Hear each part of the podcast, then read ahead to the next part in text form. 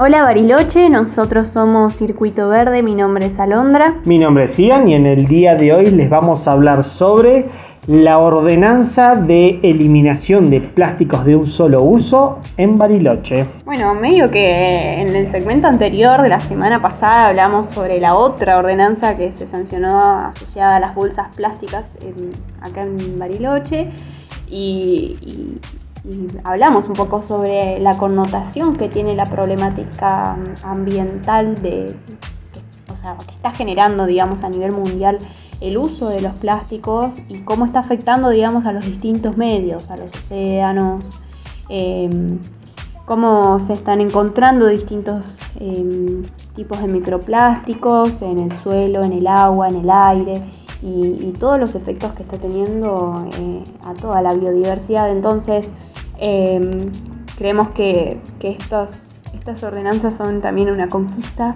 para poder eh, avanzar y, cambiar hábitos y acercarnos a, generar hábitos más conscientes como ciudadanos y, en todas las, escalas, ¿no? O sea, en la parte comercial, en la parte individual y poder revertir todo esto. Recordemos, eh, no solo tenemos un problema de plásticos eh, a escala ambiental, sino ya a escala de salud humana.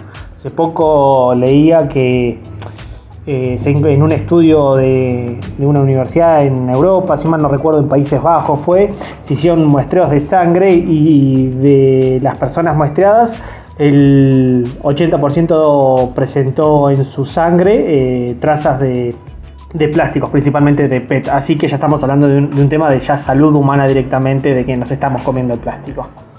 Es así, es así de grave lo que estamos diciendo y contándoles. Eh, bueno, ¿de qué trata la ordenanza, Ian? Bueno, la ordenanza eh, también eh, de autoría de la concejal Norma Taguada y el bloque de Juntos Somos Río Negro se llama Regular Uso Comercial, Reducción Progresiva y Eliminación Específica de Plásticos de un Solo Uso como vos decís, fue una conquista, un trabajo también eh, eh digamos, eh, trabajado con la Mesa Bariloche Sustentable, propulsado por las organizaciones ambientales, trabajado desde la política eh, y con todos los actores involucrados, también un tratamiento largo. Y lo que, buscaba, lo que busca esta ordenanza es eh, eliminar, como dice su título, de manera progresiva los plásticos, es decir, no que sea chocante, lo mismo que bolsas, bolsa tiene sus tiempos, eh, esta lo mismo, de hecho presenta plazos aún más largos que, la ordenanza, a lo que lleva a un Bariloche más sustentable en el futuro. Entonces el objetivo principal es el de regular la, utilización y desalentar la entrega de plásticos de un solo uso en dependencias municipales, en eventos públicos que requieran la habilitación municipal y en toda actividad económica que opere en San Carlos de Bariloche. Bueno, ahí tenemos eventos eh, públicos súper grandes como la fiesta de la nieve, las colectividades, muchos eventos así eh, a gran escala que se dan en, más que nada en épocas estivales también, pero que van a estar, digamos, eh, alcanzados por esta ordenanza. También consideremos ¿no? que, no, se, no se está prohibiendo la, venta, es decir, los comercios que venden plásticos van a seguir pudiendo venderlos, al igual que con, con las bolsas no se busca no se ha buscado la que se pierdan puestos laborales ni nada por el estilo, sino de, buscar una conciencia ambiental entre las organizaciones eh, sociales, la, la, parte pública y la parte privada, ¿no? Eh, y existen también eh, excepciones, en este caso eh, va a haber excepciones por cuestiones bromatológicas, profilaxis, o sea, la autoridad de aplicación va a tener que hacer un listado de las excepciones. Además quedan, por ejemplo, exceptuados los vendedores ambulantes que están contemplados dentro de la ordenanza 1702. y luego vamos a dar algunas, algunas excepciones más. Y bueno, como bien vos dijiste, todo esto es progresivo, no es de un día para el otro que se van a erradicar ciertos tipos de plásticos o, elementos, sino que más bien en el plazo de un año, desde la promulgación de esta ordenanza, se va a prohibir el uso de elementos eh, como por ejemplo los sorbetes, los palillos y escarbadientes, los revolvedores y agitadores, y las varillas de plástico destinadas a ser adheridas o utilizadas como soporte de objetos descartables tales como globos. Bueno, este es un año de plazo. Eh, démonos cuenta de lo de los y a veces innecesarios que son algunos elementos, digamos los sorbetes verdaderamente innecesarios. Y pueden ser reemplazados por opciones totalmente sustentables. También no es que uno va a impedir el uso de un sorbete, sino que hay otro tipo de sorbetes como los de bambú o, biodegradables que también existen y que se pueden recurrir. Después, por ejemplo, al plazo de ya eh, tres años eh, de la promulgación de esta ordenanza, se van a, erradicar, por ejemplo, los vasos para bebidas hechos de poliestireno expandido, incluidos sus tapas y tapones, eh, las cucharitas y platos, los cubiertos como los tenedores, cucharas y cuchillos, la vajilla asociada más que nada a las bandejas y vasos y recipientes para comida con sus respectivas tapas, y los recipientes para alimentos hechos de poliestireno expandido con o sin tapa, utilizados con el fin de contener alimentos acá es donde hubo un gran debate dentro del Consejo Deliberante eh, y obviamente el delivery ha tomado gran parte de, este, la vida nuestra del día a día. Eh, entonces se ha tomado en consideración eh, dentro de esta ordenanza para estos últimos elementos que mencionaba Londra, de quedar exceptuadas las modalidades de delivery, de takeaway y también los vendedores ambulantes. Es decir, eh, una ordenanza que, prevé excepciones importantes eh, para no una pérdida de, la disminución de la pérdida de puestos laborales o esas cuestiones, ¿no? Eh, hay veces que es muy difícil un reemplazo o los reemplazos son muy caros y pueden llegar a afectar el bolsillo tanto de quien vende como de quien compra.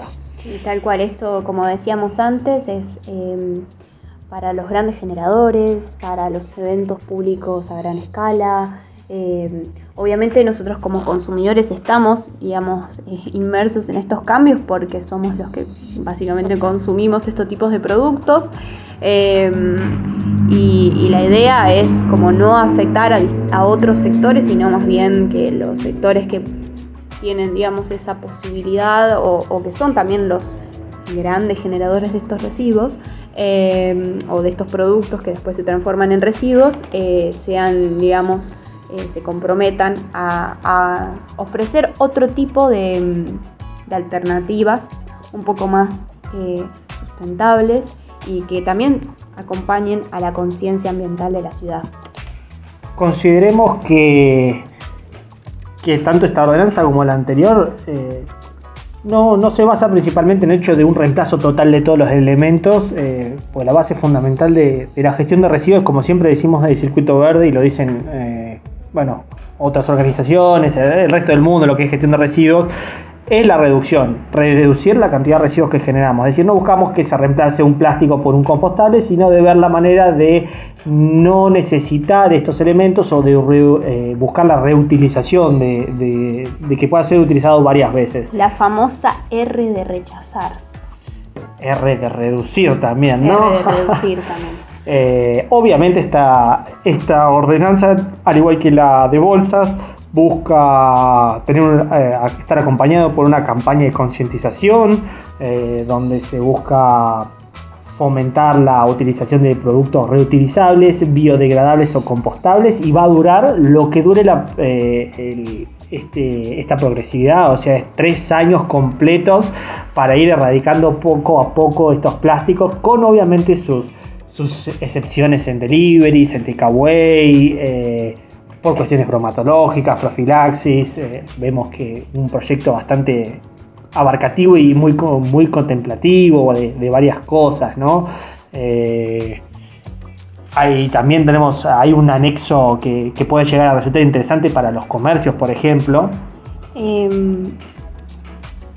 que nos encontramos con opciones eh, que no sean plásticas. Por ejemplo, presenta un anexo 2 que dice eh, que hay opciones de bambú, que hay opciones de bioplásticos por acá. Uno de los elementos que se está buscando eh, reemplazar o eliminar en realidad, como por ejemplo tomemos los sorbetes, hoy en día sorbetes existen de varios tipos. Claro, no es que solamente se dice, bueno, listo, hasta acá llegamos con los plásticos de un solo uso, comerciantes o a quien esté alcanzado esta ordenanza, manéjense. No, la idea es como, bueno, dentro de lo que son las, eh, los cambios a los cuales tiene este alcance esta normativa, es poder como brindarles eh, otras alternativas. Eh, listadas y que existen, digamos, o sea, que son algo completamente realizable eh, para poder cambiar. Por ejemplo, esto que decía Ayana, hay sorbetes de papel, de trigo, de bambú, de bioplástico,